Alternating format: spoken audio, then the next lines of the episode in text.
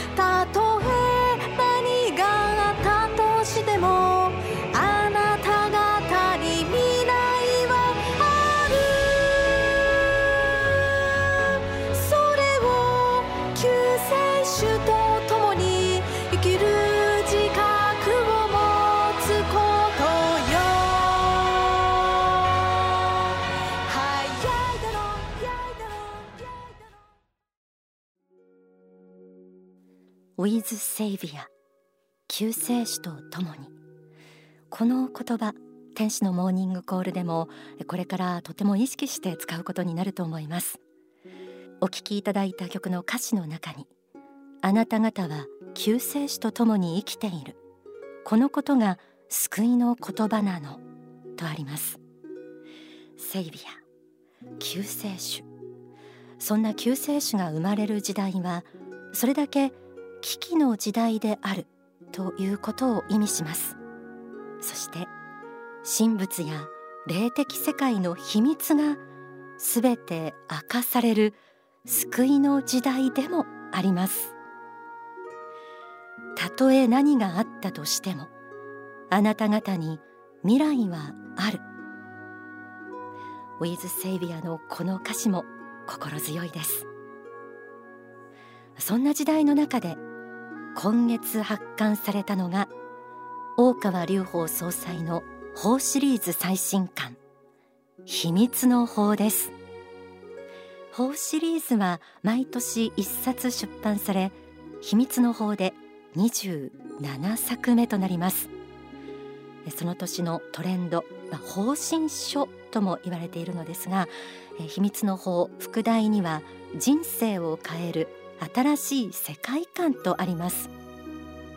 救世主が明かされる秘密の世界とは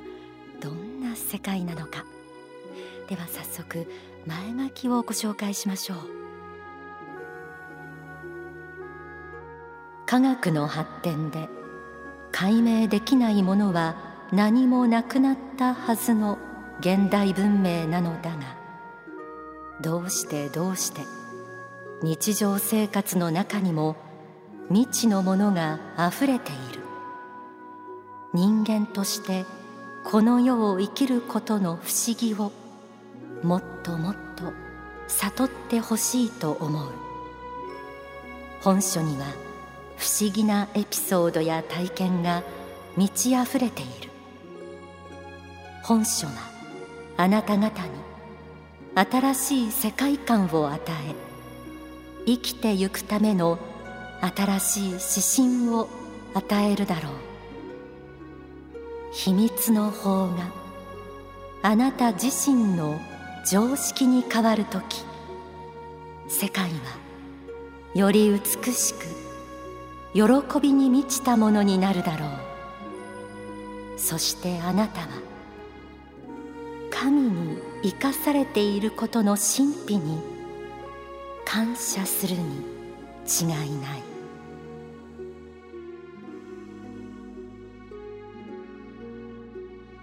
科学の発展は一体どこまで未知の世界を解明できているでしょう。宇宙も人体も解明できていない不思議がいっぱいあります。ましてや霊界となればなおさらのこと。幸福の科学はその霊界を科学しています。秘密の法があなた自身の常識に変わるとき世界はより美しく喜びに満ちたものになるだろう。こんな一節もありました。あの世や霊界死後の世界など映画やアニメなどエンターテイメントで描かれる世界はどちらかというとおどろおどろしいものが多いですよね。でもいたずらに怖がる必要もないようです。秘密の法第一章宗教の秘密の世界にはこうあります。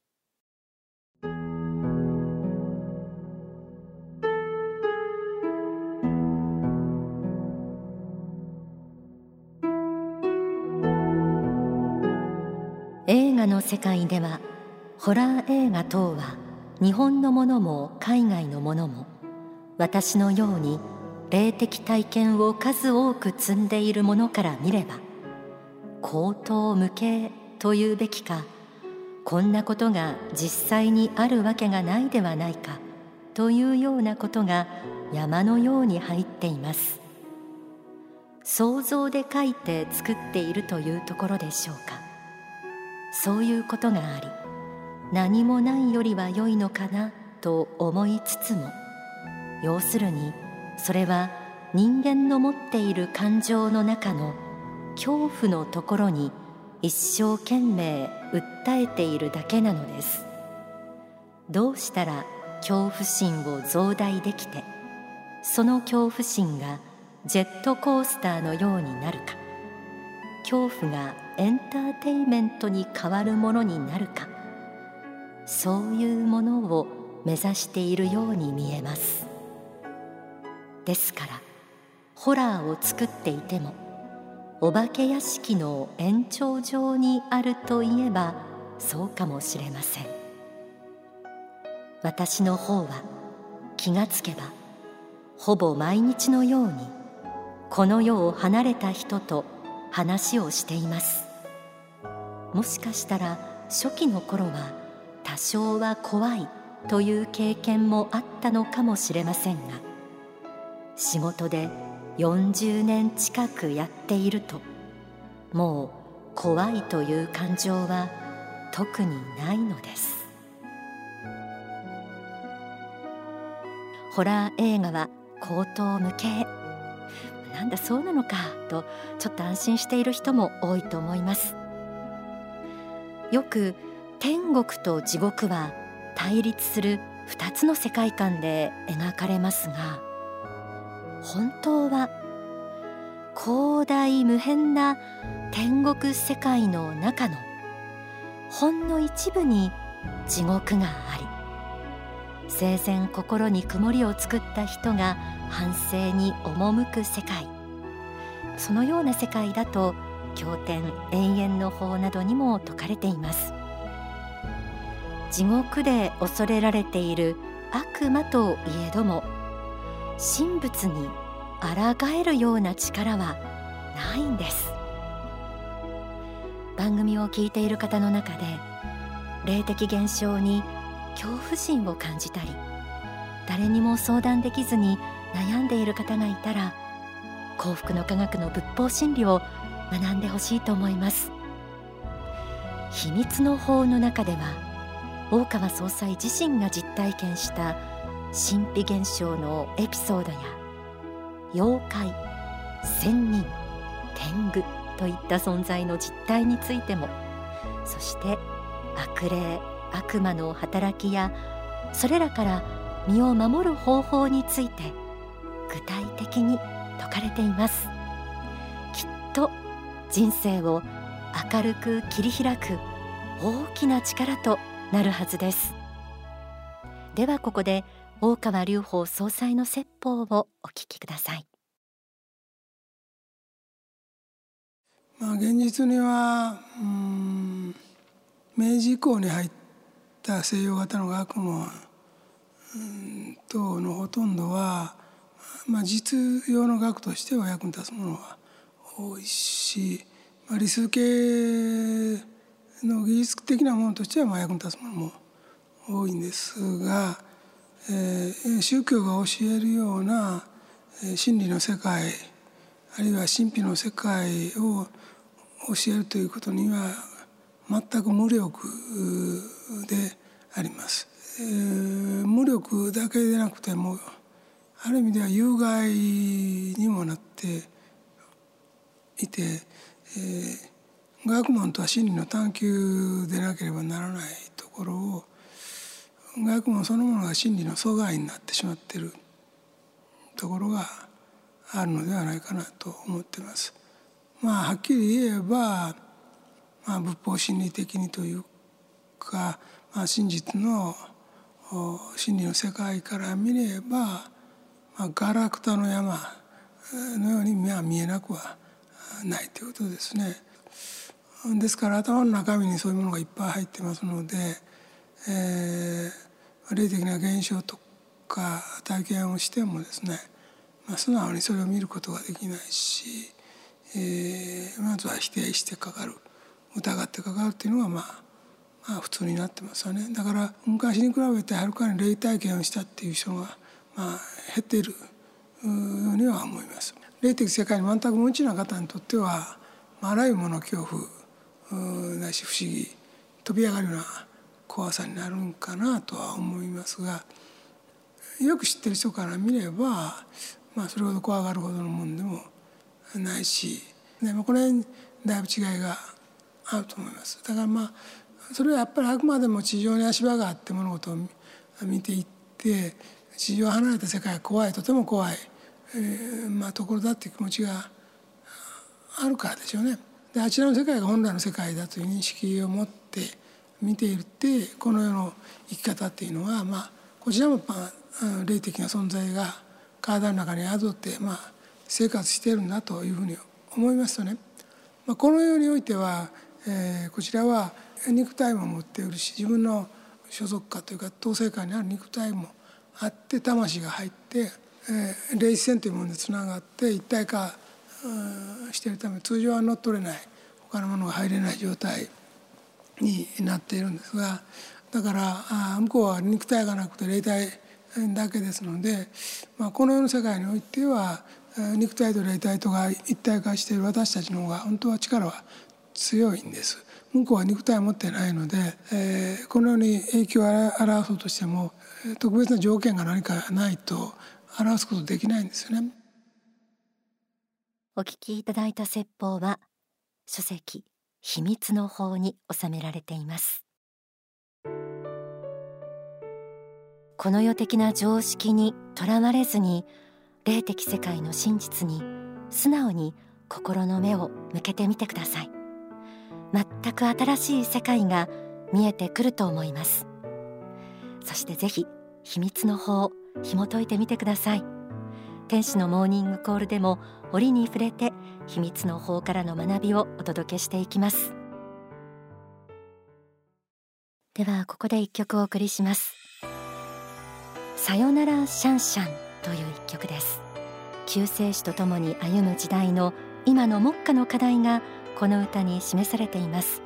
作詞作曲大川隆法総裁。歌は大沢美也子さん。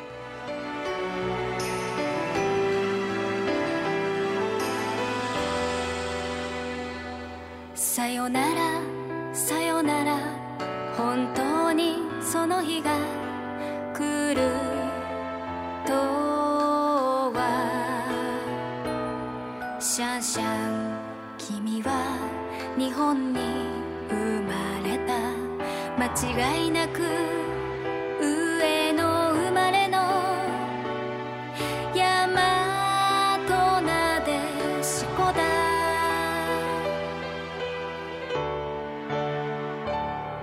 誰よ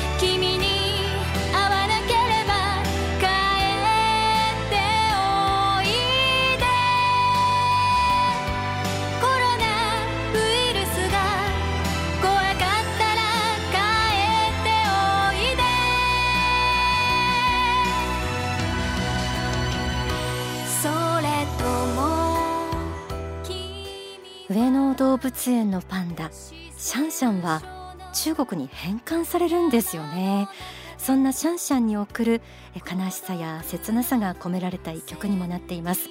こちらはデジタル配信中。また CD としては12月17日に発売となります。さよならシャンシャン大沢美也子さんの歌。作詞作曲は大川隆法総裁